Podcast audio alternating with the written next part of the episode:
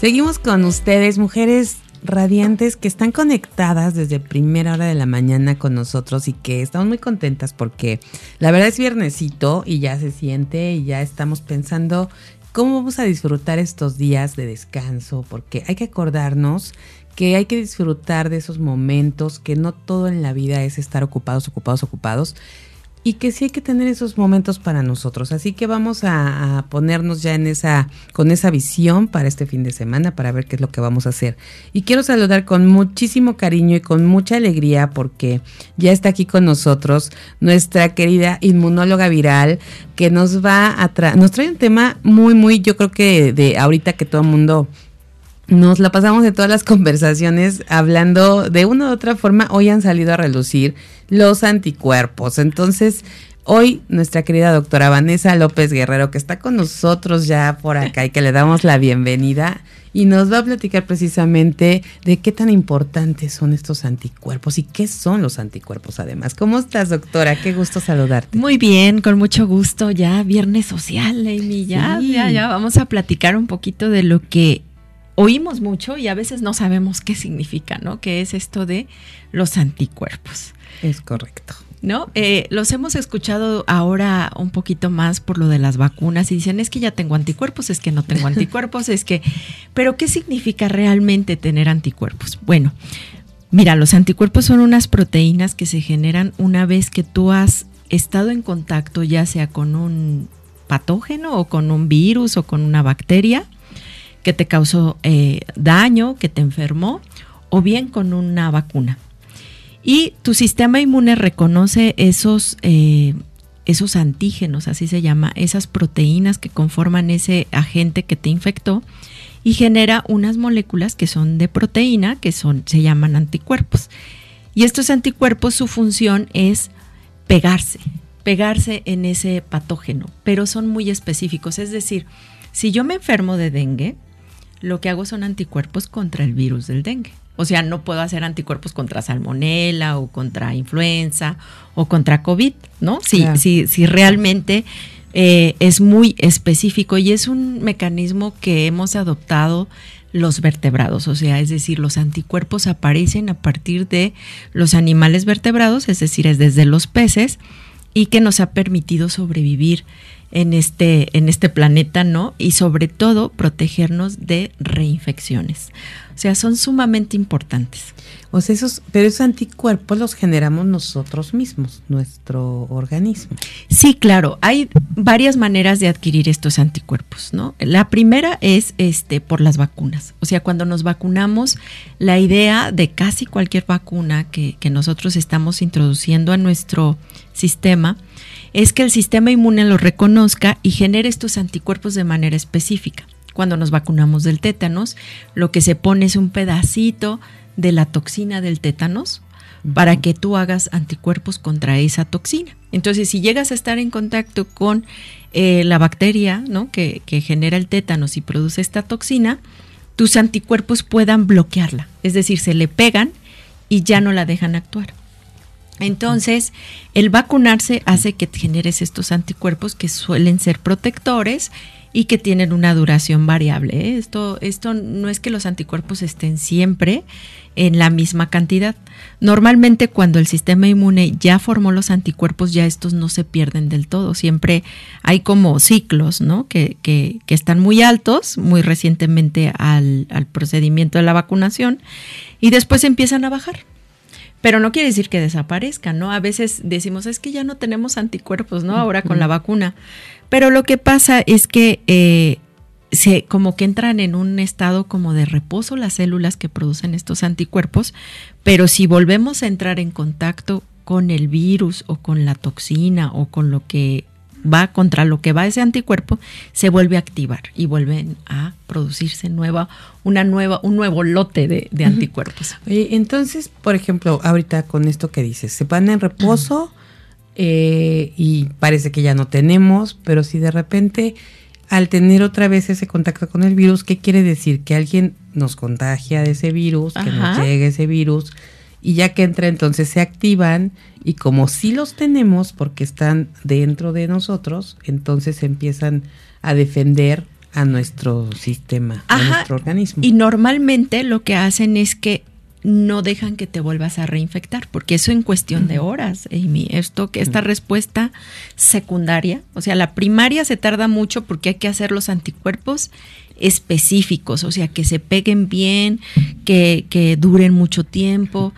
Y pero la respuesta secundaria a una reinfección ya es mucho más eficiente. Entonces, en cuestión de horas puedes bloquear ese patógeno o ese esa toxina. Sin embargo, si esa si ese patógeno cambió un poquito, esos anticuerpos ya no son tan eficientes, que es lo que pasa ahora con las variantes, por ejemplo, de COVID, que como cambiaron, ya tus anticuerpos anteriores ya no pueden neutralizar o bloquear también al nuevo virus. Sí, ya traen otros componentes. Entonces hay que hacer anticuerpos ahora contra esas variantes. Por eso ahorita vemos esto de que, ay, es que a mí ya me dio, pero me reinfecté. Si te reinfectas porque tus anticuerpos anteriores no bloquean bien a esta nueva variante. Sin embargo, no quiere decir que no sirvan del todo.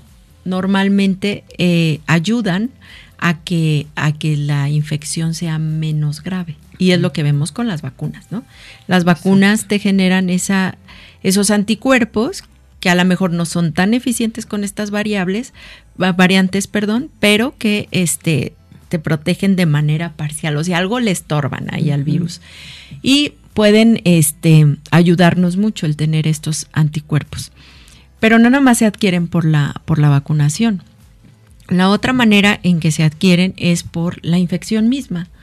Una vez que tu sistema inmune reconoce el virus o reconoce la bacteria y todo, va a generar esta batería de proteínas que van a mm. protegerse al menos en un tiempo este puede ser muy variable dependiendo la infección que tuviste, pero pueden ser hasta de por vida, como por ejemplo en el caso del sarampión. O sea, una vez que te da sarampión tienes anticuerpos de por vida, ¿no? Y y entonces los anticuerpos se vuelven una, una herramienta de nuestro sistema inmune muy eficaz para estar bloqueando a los antígenos de los patógenos a los que ya hemos estado expuestos, ya sea, te digo, por vacunación o por infección.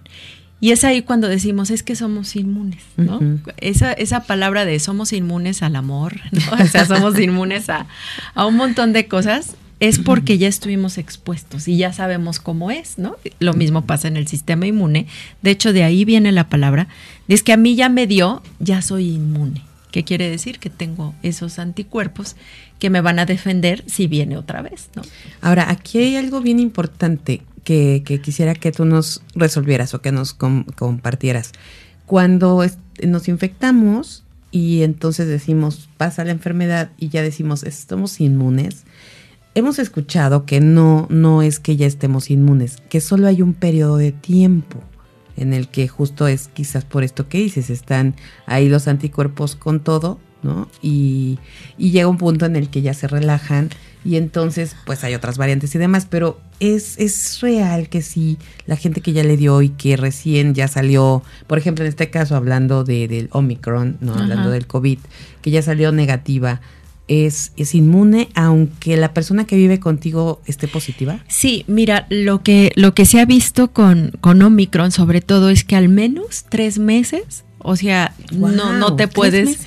Es poquito, en realidad. No, está increíble, porque me habían dicho que eran como siete días. No, no, no, no, no, no, no. Tampoco. Eh, o sea, el sistema inmune es bastante eficiente y muchas veces estas infecciones que se dan luego, luego, es o sea, hay dos teorías. Una es que no se le ha quitado bien y que por alguna razón retoma el virus, ¿no?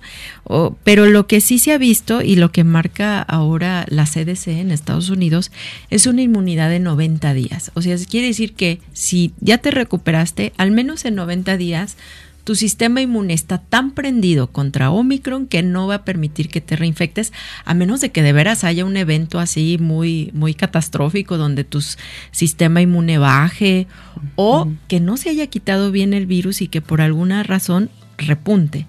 Pero no, en realidad las infecciones virales casi en la mayoría de los casos, salvo con coronavirus, que es algo que se está estudiando ahora, pues las reinfecciones son raras o son asintomáticas, porque también es cierto que si nos da dengue, pues no estamos viendo si nos da dengue el año que entra y el año que entra a lo mejor nos da, pero de manera asintomática.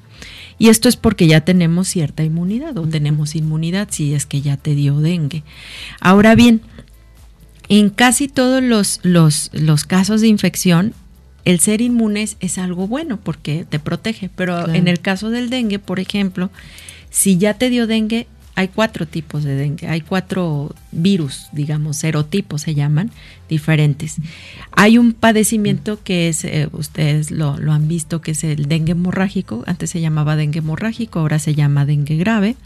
Este, y este eh, dengue grave, que, incluye mucha hemorragia y que la gente puede llegar a fallecer, eh, tiene que ver con que te dio otro tipo de dengue antes. Es decir, a lo mejor me dio el dengue 1, ¿no? Hice mi respuesta inmune contra dengue 1 y no me voy a volver a infectar contra dengue 1. Pero si llega el 2, mi respuesta inmune no es la más este, eficiente contra el 2. Y lo que hace es que esa respuesta inmune ayuda a que ese virus número 2 infecte más. Entonces ahí el sistema inmune se vuelve un enemigo de la reinfección. Y entonces si te infectas con un virus diferente, puede que desarrolles este dengue grave. Por eso es muy, muy importante si te dio dengue una vez y sabes que te dio, que no te vuelva a dar, porque muy probablemente si te da con otro virus, pueda generarte una complicación.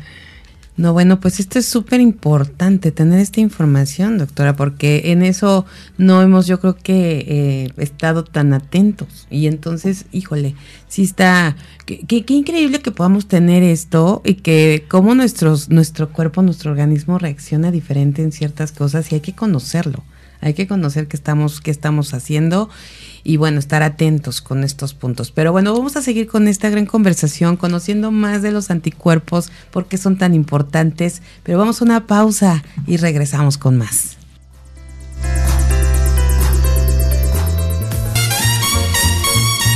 Esto es el show de Aile Castillo. Continuamos. Gracias por seguir con nosotras. Estamos compartiendo este gran tema que nos trae la doctora Vanessa López Guerrero, que está con nosotros, compartiendo ese conocimiento. Y además, fíjate, doctora, que me haces pensar mucho en, en que qué importante como hacer esta introspección en nosotros y darnos cuenta de la maravilla de nuestro organismo, de nuestro cuerpo. De, estaba yo pensando, estabas hablando, yo estaba pensando, ¿quién, quién es quien da el control de calidad, no? Para que los anticuerpos, o sea, cómo funciona perfectamente y ya sea para defenderte o esto que nos estás comentando en cuanto al dengue, por ejemplo.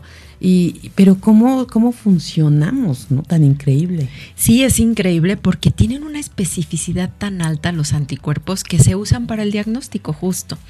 Mira, cuando una persona ha estado expuesta a un virus o a una bacteria o a algún este, agente patógeno, una toxina, ¿no? Como el tétanos, por ejemplo, tenemos anticuerpos. Y entonces cuando tú vas a un laboratorio dices, ah, quiero saber si ya tuve hepatitis B, si ya tengo hepatitis C, si tu, tengo HIV, ¿no? Que es otro virus que entrando en contacto con él, pues generas anticuerpos. Si tuve dengue, si tuve Zika, o sea, realmente los anticuerpos permiten saber qué enfermedades han pasado por ti y de cuáles tienes anticuerpos en ese momento. Hay enfermedades que este, que una vez que las cursamos tenemos anticuerpos de por vida y se pueden detectar. A veces podemos mandar a hacer este o muchos médicos cuando sospechan de alguna de alguna infección que se tuvo antes, lo que se buscan son los anticuerpos porque es la memoria de nuestro sistema inmune, es lo que nos dice, ah, mira, ya te dio sarampión, ya tienes anticuerpos contra varicela, ya tienes anticuerpos contra dengue, ya tienes anticuerpos contra este COVID, ¿no? Y estos anticuerpos son muy específicos, o sea, si te dio una infección, no vas a hacer anticuerpos contra otra, o sea, eh, realmente se han hecho métodos diagnósticos tan específicos que te puede decir si ya estuviste o no contagiado de algún, sobre todo de virus, que es con lo que más este, se estudia. Hay paneles de, de hepatitis, por ejemplo, hay cinco tipos de hepatitis, donde tú puedes ver si tuviste alguna. Este, y esto es lo que se hace, por ejemplo, también cuando vas a donar plasma o vas a donar sangre y todo, ven el tipo de anticuerpos. hacia lo que han tenido esta persona. ¿Por qué? Porque el hecho de que tenga, por ejemplo, anticuerpos anti-HIV quiere decir que esa persona está infectada. ¿Y por qué te digo en este caso sí está infectada? Porque si tú estás en contacto con el virus del HIV, muy probablemente tus células estén infectadas independientemente que tengas anticuerpos, porque los anticuerpos actúan antes de que los virus entren a las células, es decir, bloquean antes de que éste pueda, infectar.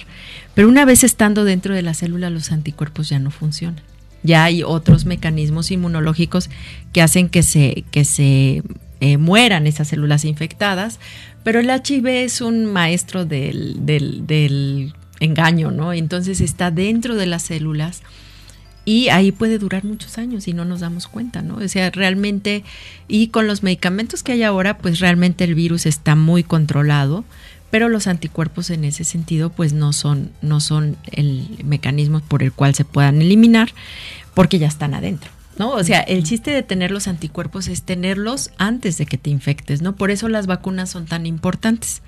Ahora, no hemos platicado de otro mecanismo que es con el que se transfieren los anticuerpos, que es el, yo creo que lo que nos ha permitido sobrevivir como especie es de la mamá al bebé.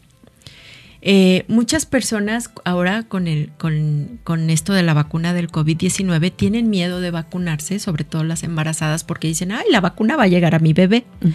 Pero no llega la vacuna, lo que llegan son los anticuerpos. Ah, llegan al bebé. Llegan al bebé. Los bebés este, nacen protegidos contra muchas infecciones porque la mamá le transmite toda su inmunidad y se lo pasa a través de la placenta como anticuerpos. Es decir, el bebé sin haberse enfermado, sin haberse vacunado, sin haber tenido contacto, tiene esos anticuerpos que su mamá le va a dar al momento de, su formación como, como bebé, ¿no? En, dentro del útero. Y cuando nace es una bolsita de anticuerpos. El bebé es, tiene tantísimos anticuerpos de su mamá que lo va a proteger durante cierto tiempo. Ay, qué bonito, qué, qué, qué padre que podamos saber esto. Y a ver, ¿esto es cuando la mamá se vacuna o de por sí los que ya tiene por todo lo que la lo mamá... Lo que la mamá se haya enfermado, digamos, durante su vida, esos anticuerpos pasan al bebé. Claro que si la mamá se vacuna en ese momento, pues como que de alguna manera favorece o propicia que esos anticuerpos estén en mayor cantidad.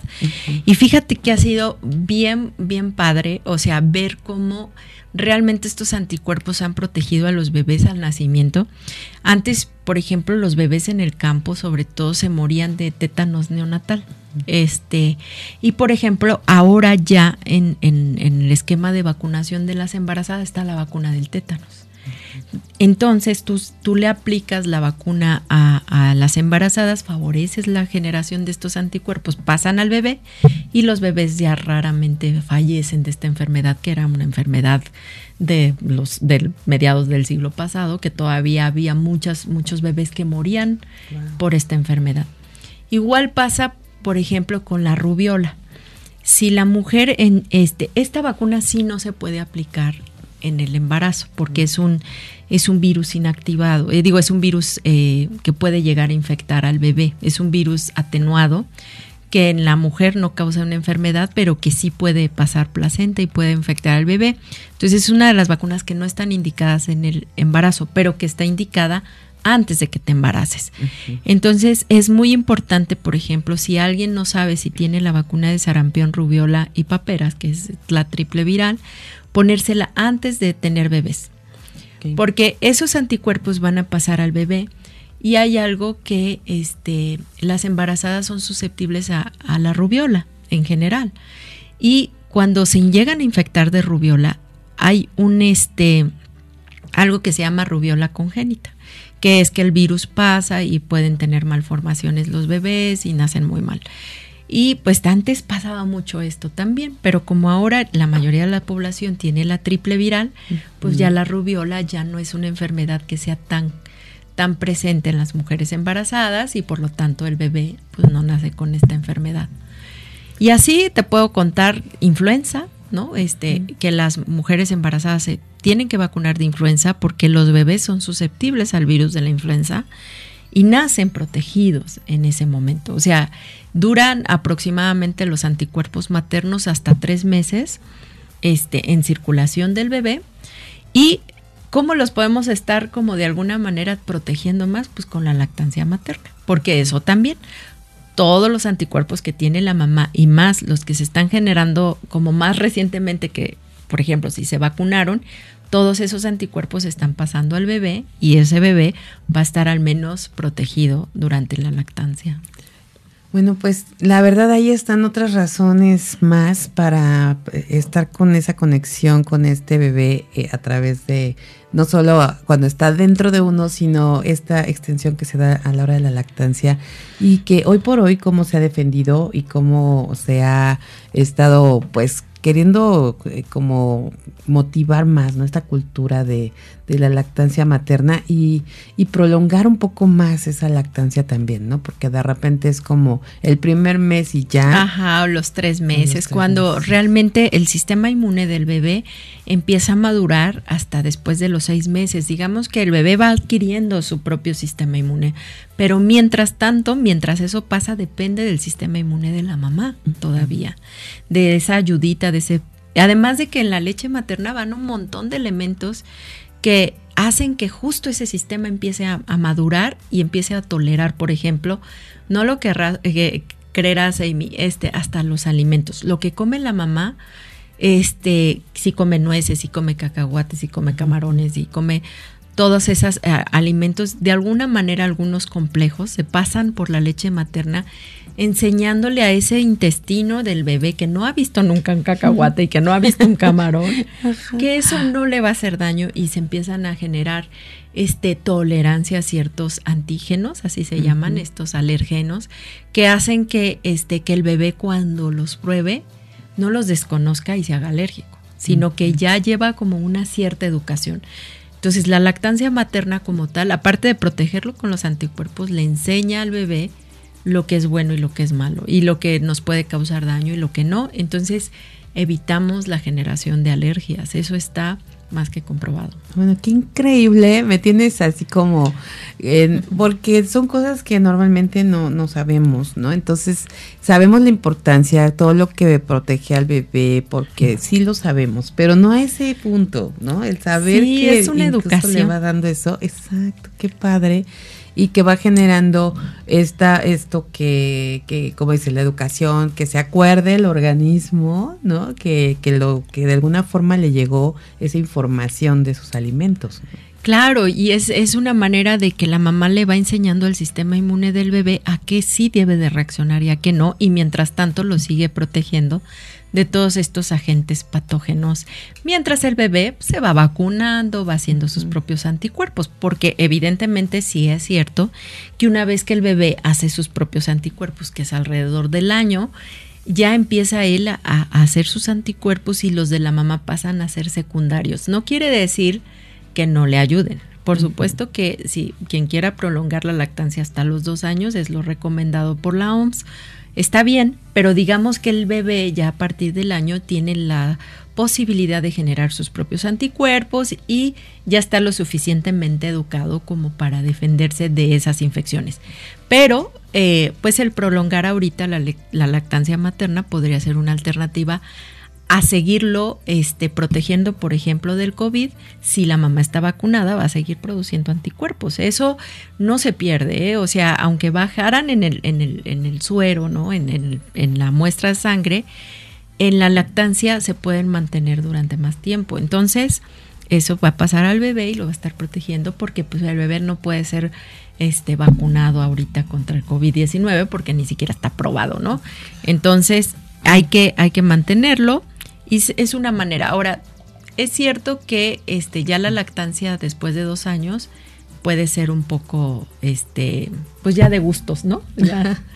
y qué bueno que tocas ese tema porque ahorita tenemos un comentario de una radio escucha, pero vamos a una pausa y regresamos con más.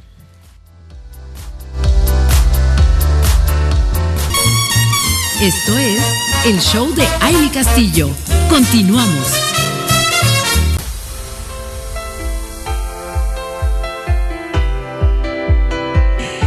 Gracias por seguir con nosotras conectadas a través de www.soymujerradiante.com. Y bueno, estamos con este gran tema con la doctora Vanessa López Guerrero, inmunóloga viral, científica y bueno, todo todos los estudios que, que, ella ha realizado hoy nos viene a compartir esta información sobre los anticuerpos. Y estábamos hablando antes, de la pausa de la lactancia materna y qué importancia tiene y, bueno, como hasta los dos años todavía es considerado algo muy bueno que, que, se esté realizando o que bueno, ya es como decías al final, no es gusto de cada quien el tiempo que le quiera dar. Sí, realmente eso pues es algo respetable, ¿no? Hay muchas opiniones al respecto. Lo que sí se sabe es que bueno, los primeros dos años de, del bebé son este pues son cruciales en el desarrollo del sistema inmune, porque es cuando más está expuesto.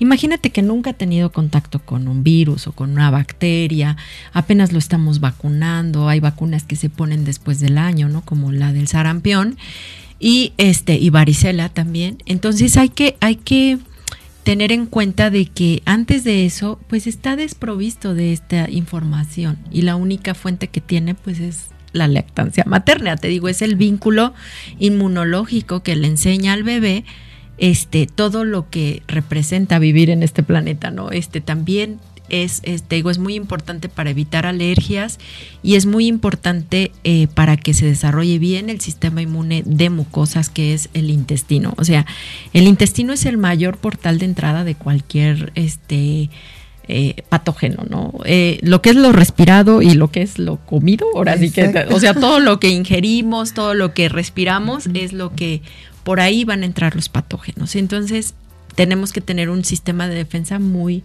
muy adecuado. Y eso, la lactancia materna nos da todos los elementos para que se desarrolle de la mejor manera. Y te digo, en el primer año es esencial, es importante, es eh, totalmente necesario. El segundo año hay otros, otros elementos de entrenamiento, pero ya ahí el bebé ya empieza a hacer sus propios anticuerpos, que no quiere decir que funcionen al 100%. Y el segundo año está recomendado por la OMS. Te digo, es algo que si ya a partir de los dos años hasta los cinco años, que hay personas que siguen teniendo este, este vínculo con el bebé, pues ya va a ser dependiendo de cada quien. O sea, realmente después de los dos años, inmunológicamente ya es menos la participación. Eh, no quiere decir que no funcione o que no sirva, pero ya el bebé ya tiene todos sus elementos él mismo para defenderse. O sea, ahí nada más es como complementar algunas cosas que, sí, pero ya no es como ya no es indispensable, vamos. Ya, ya el bebé tiene los, sus propios mecanismos, ¿no? Y eh, a lo mejor la lactancia materna se vuelve más un, un, vínculo más del tipo emocional y de desarrollo, ¿no? Este cognitivo y demás que, que, que una parte inmunológica. Así es, pues bueno, qué interesante estar conociendo todo esto. Y bueno, Alejandra Alonso que nos escribe, gracias doctora por decir que hasta los dos años podemos dar de comer al bebé de nuestra leche materna, porque a mí me criticaban mucho por haberle dado hasta esa edad. Así que bueno, eh, recomendado por la OMS. sí, sí. No, yo creo que cualquier médico pediatra ahorita actualizado te puede decir que no hay una, una edad a la cual sea eh, indispensable destetar al bebé, ¿no? Lo que sí es que es, es eh, la lactancia materna para muchas mujeres puede ser complicada, ¿no? Y lo que sí hay que recomendar, y como ha pasado en otros países como en Chile o en España, es que ya dan un año, en algunos países seis meses, ¿no? De maternidad justo para que la lactancia sea prolongada al menos el primer año de vida. Y en México, pues sabemos que tenemos 45 días de, incapacidad después de, de, de, nacer el bebé, lo cual es muy limitado para alimentar ese bebé. Y aunque haya las cosas de facilidad de lactancia y te pueda sacar la leche y demás, no es lo mismo. ¿eh? Este, realmente eh, la leche almacenada o la leche que se da en mamila, pierde algunos elementos. O sea, no es totalmente la leche fresca, ¿no? Que viene de, del envase natural, digo yo. Entonces, realmente lo mejor es amamantar al bebé porque el estímulo también de, de amamantar al bebé es diferente al tiraleche, ¿no? Em, este, emocionalmente, hormonalmente. Entonces, realmente es importante lactar a los bebés, al menos ya sí, ya viéndonos muy apretados, seis meses. Pues fíjate, bueno, eso está, está bien por precisamente las diferentes eh, oportunidades que, que tienes y que a veces no tienes para poder lactar. Pero efectivamente, como dices, esta parte de, de poder tener estos espacios y ahí, bueno, vamos a, incidir como mujeres y vamos a seguir porque hay, hay un trabajo atrás, ¿no? De estar eh, viendo la manera de que se les den estos tiempos a las mamás, ¿no? Incluso eh, no, so, no, solamente en algunas empresas incluso me han comentado que tienen habilitado un espacio para poder lactar, para quienes pueden llevar a su bebé al, al misma, trabajo. Exacto. Y entonces ahí les, ahí tienen su espacio muy bonito y acomodado para poder lactar al bebé o que puedan salir en el caso de que estén en alguna eh, algún sendi, alguna guardería, alguna estancia, alguna sí. estancia, pueden ir y lactar al bebé y que se les den esos espacios. Esa flexibilidad. Fíjate que, que, la lactancia siempre es como, como una cosa de, de eh, imposibilidad para las mujeres, o sea, porque realmente quien quiera hacerlo, pues tiene que buscar los medios, ¿no? No están establecidos ni siquiera en las, en las universidades, ¿no? O sea, vemos uh -huh. que las mismas alumnas que a veces tienen bebés, pues tienen que estar ahí en clases, o sea, y no hay esa flexibilidad de, oye, puedes faltar para irle a dar de comer a tu bebé. Uh -huh. eh, en el caso de la facultad donde yo estoy, en la, casa, en la, en la facultad de nutrición, sí tenemos un área habilitada, este, que es un lactario, ¿no? Y puede ir la gente a lactar ahí. De hecho, hay educa educadoras, ¿no? De que es mejor lactar así y que acomodes al bebé. En fin, es una escuela donde realmente se enseña esto de la lactancia materna. Pero si nos comparamos con otros países, como por ejemplo Dinamarca, pues tienen hasta escritorios especiales donde tienen una cuna a un lado. Wow, y llevan a su increíble. bebé y pueden, ya, ajá, en los bancos, imagínate la chica trabajando en el banco, ¿no? En su computadora y todo, y tiene su bebé a un lado, en una especie de camita corral, uh -huh. y ahí lo está viendo todo el tiempo que está ella trabajando. O sea, es de esas cosas que dices, para no bajar la productividad, eh, y incapacitar a alguien, porque en realidad no estamos incapacitadas, o sea, Exacto. estamos en otra cosa, pero no es que no podamos trabajar. Si te dan la facilidad, tú puedes hacer las dos cosas o las tres cosas, sabes que eso podemos hacer las mujeres, ¿no? Estar lactando y estar mandando un mail. O sea, claro. realmente no nos cuesta eso trabajo. Y hay, y hay mucho, incluso hay mucha información ahorita, ahorita que decías eso, eh, en las, las mujeres incluso que están, no están trabajando en una empresa y están emprendiendo, también han encontrado forma de no tener que parar porque nació su bebé o no tienen que dejar de lactar porque están emprendiendo un negocio. O sea, siempre hay manera. Y yo te voy a decir, en mi caso particular, cuando ahorita que decías estar en el escritorio y tener al lado bebé, yo sí puedo decir que también hay empresas y hay directivos y yo uh, aprovecho para de verdad decirlo porque a mí me tocó un directivo y es hombre, ¿no? En, en, en donde estuve trabajando y es desde hace veintitantos años que nació mi hija y pude llevar a mi bebé a la oficina. ¿no? Y lo pude, la pude tener ahí. No había una cuna ahí como un escritorio especial, pero yo tenía al ladito el portabebé, ¿no? Que lo llevaba, o la carriola que le pones el portabebé arriba. Y la tenía a mi lado y yo estaba escribiendo mis notas, estaba revisando mi material y ella ahí a un lado. Entonces, esa parte además este, yo no sé qué pase y, si hago este llamado a, los, a los empresarios y a los jefes y todo, porque cuando la mamá está feliz, cuando la mamá se siente tranquila, porque está de alguna manera cumpliendo con esta parte de, de ser mamá, de se siente tranquila en ese sentido, hasta rinde más, la productividad aumenta porque estás feliz, porque te sientes eh, de alguna manera eh, que te entienden, eh, sientes que hay empatía.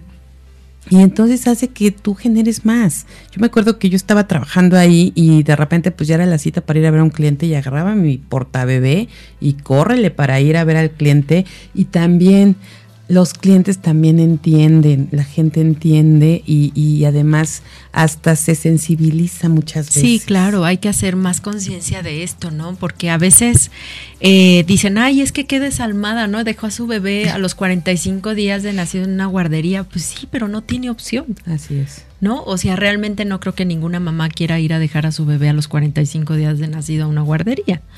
Pero cuando hay estas este, limitaciones en los, en, las, en los trabajos, pues no te queda de otra. Y te digo, a veces hacen falta espacios, pero más allá de las personas que trabajan, te digo, las mismas estudiantes, ¿dónde dejan sus bebés? ¿No? Que pues con la abuelita y todo, pero realmente no hay una estancia donde digan, ay, aquí cualquier mujer puede dejar, trabaje o no. O sea, es a lo que voy, tenga un trabajo remunerado o no, como dices tú, una emprendedora, de que aquí pueda este, venir a lactar a su bebé al tiempo que quiera, sin que le represente una pérdida ¿no? En, en, sus programas de educación, en fin. En Estados Unidos sí lo hay, por ejemplo, hay las mismas universidades, hay estancias dentro de las universidades donde cuidan esos bebés, ¿no? Y la mamá puede seguir lactando. O sea, sí hay una cultura que ha cambiado en cuanto a la, al fomento de la lactancia, porque antes muy a principios de, del siglo pasado, ¿no? Era cuando salieron las fórmulas, ¿no? Era, no lactes a tu bebé, esto es mejor, ¿no? Este está vitaminado, es reforzado. reforzado y, este y, y, sirve que estéticamente tú vas a estar mejor, ¿no? Era un rechazo a la lactancia impresionante. Pero ahora... cuando es al revés. Cuando es al revés. Y ahora ya volvimos a, híjole, porque hay tantos niños de esa época este, que fueron alimentados con fórmula, alérgicos, asmáticos, con problemas gastrointestinales. Ya empezamos a ver, ah, es que a lo mejor la lactancia materna, y sí. O sea, realmente los estudios nos dicen que la lactancia materna como tal es sumamente importante. Y algo que dijiste, y bueno, ya nos fuimos de los anticuerpos a la lactancia, pero está increíble porque es un tema que, que, que, creo que viene muy por, por todo lo que le damos al bebé en ese, en ese momento y los anticuerpos que, que sí, que recibe. ¿no? Ajá. Entonces, realmente, ahorita que, que comentabas todo esto, digo, de verdad, como mamás, eh, si tenemos la oportunidad y sobre todo también hay mamás que están en casa y si pueden prolongar más, como bien dijiste, hasta el año que es como indispensable, lo tengan que hacer, a menos que suceda algo eh, que, definitivamente te lo, te lo impida o, a veces que la leche ya se acabó por alguna razón o como dicen se te va la leche, ¿no? por algo que pasó, pero si no es así, pues continúen porque sí, a veces dicen por estética o por algo, pero Incluso cuando están dando el, el, pecho, a mí yo recuerdo bajas de peso, ¿no? Cuando a ah, veces aumentas los kilos en el embarazo y los bajas en la lactancia. Sí, la verdad es que es maravilloso para eso y además previene el cáncer de seno. O sea, eso es otro beneficio que mira, todo lo que funciona durante mucho tiempo lo ejercitas de tal manera y el sistema inmune también se activa de tal manera de proteger esos órganos y, y, realmente se ha visto que lactar tiene una gran protección en el cáncer eh, de seno, ¿no? Entonces, es otra, otro motivo más para protegernos y proteger al bebé, ¿no? Claro, y protegernos nosotros, y bueno, todos estamos ahí con ese protege tu sí. Protejámoslo. inmune. Y además esta parte emocional que me encantó que lo dijeras, porque el que esté, eh, estés lactando ese vínculo que hay con el bebé, y que, y que realmente emocionalmente seguro te va a generar otra, otras cosas maravillosas y esas hormonas de la felicidad que deben de estar ahí como, como al 100. Pues, mi querida doctora, se nos acabó el tiempo. Siempre se va rapidísimo, pero, pero bueno, ya este fue un tema de verdad bien interesante. Tenemos muchas mamás que nos escuchan y muchas mamás jóvenes también o algunas que están en el proceso de, de querer ser mamás. Entonces creo que esta información es bien importante para, para todas. Y, y, las que ya lo fuimos, bueno, también ponernos ahí ese, esa estrellita, esa palomita de que ay, sí hicimos esto. Sí, claro. y que no se desesperen, ¿eh? O sea, la lactancia no es fácil. Eso es algo complicado. Eh, este, o se ve bien bonito en las revistas, ¿no? Las fotos, pero en realidad es algo complicado y si no pueden acérquense a, a, las personas que saben que son en los mismos hospitales, en las clínicas, que te pueden enseñar a cómo hacerlo de la mejor manera porque todas las mujeres tienen la capacidad de hacerlo, solo que a veces te desesperas porque no te se pega, porque no te sale, porque te duele, por lo que sea, pero no lo dejen, realmente el beneficio es para ambos, ¿no? Así es, pues muchísimas gracias nuevamente y bueno, estaremos aquí platicando el próximo viernes. Ay, sí. sí. como canción. Ajá, sí. El próximo viernes estaremos compartiendo otro tema más con nuestra especialista y, y- y que además siempre nos trae cosas bien interesantes y que ahorita pues están en boca de todos los, los términos, ¿no? De todo lo- y, y saber de qué estamos hablando es bien importante. Así que muchísimas gracias, doctora, y estaremos eh, siempre muy atentos a lo que nos compartes. Pues muchas gracias, Amy. Y no olviden vacunarse a quienes falten. Este, este ya hay un, hay un centro de vacunación permanente aquí en Cuernavaca. Eh, checar en la página de la Secretaría de Salud para que eh, acudan quienes les faltan su tercer refuerzo. Eh, es importante que hayan pasado al menos cuatro meses para que se los apliquen, ¿no? Entonces es, es importante seguir cu- cuidándonos porque esto todavía no termina. Así es, pues vamos a seguir con todos los protocolos y con todo lo que podamos mientras tanto. Y sí, esos refuerzos, todos vamos a, a ponerlo, no lo dejemos eh, para ahí en el olvido, hay que hacerlo. Y muchísimas gracias por recordarnos esto tan importante. Y muchísimas gracias también a Max Salinas en la producción en cabina, a Mario Hernández en las redes sociales, a Vanessa Rosas en la coproducción de este programa, Rafael Salinas en la dirección de operaciones técnicas, a Sarita Vázquez también ser parte importante y fundamental de esta emisora de radio creada por mujeres para mujeres. Y muchísimas gracias a todos los que lo hacen posible. Es fin de semana, disfruten, vívanlo, ámense y todavía estamos en este en este momento de, del amor y el amor a nosotras mismas y vamos a seguir trabajándolo cada día porque es lo mejor que podemos hacer. Muchísimas gracias. Soy Emi Castillo. Les mando un abrazo, un excelente fin de semana. Pásenla bonito.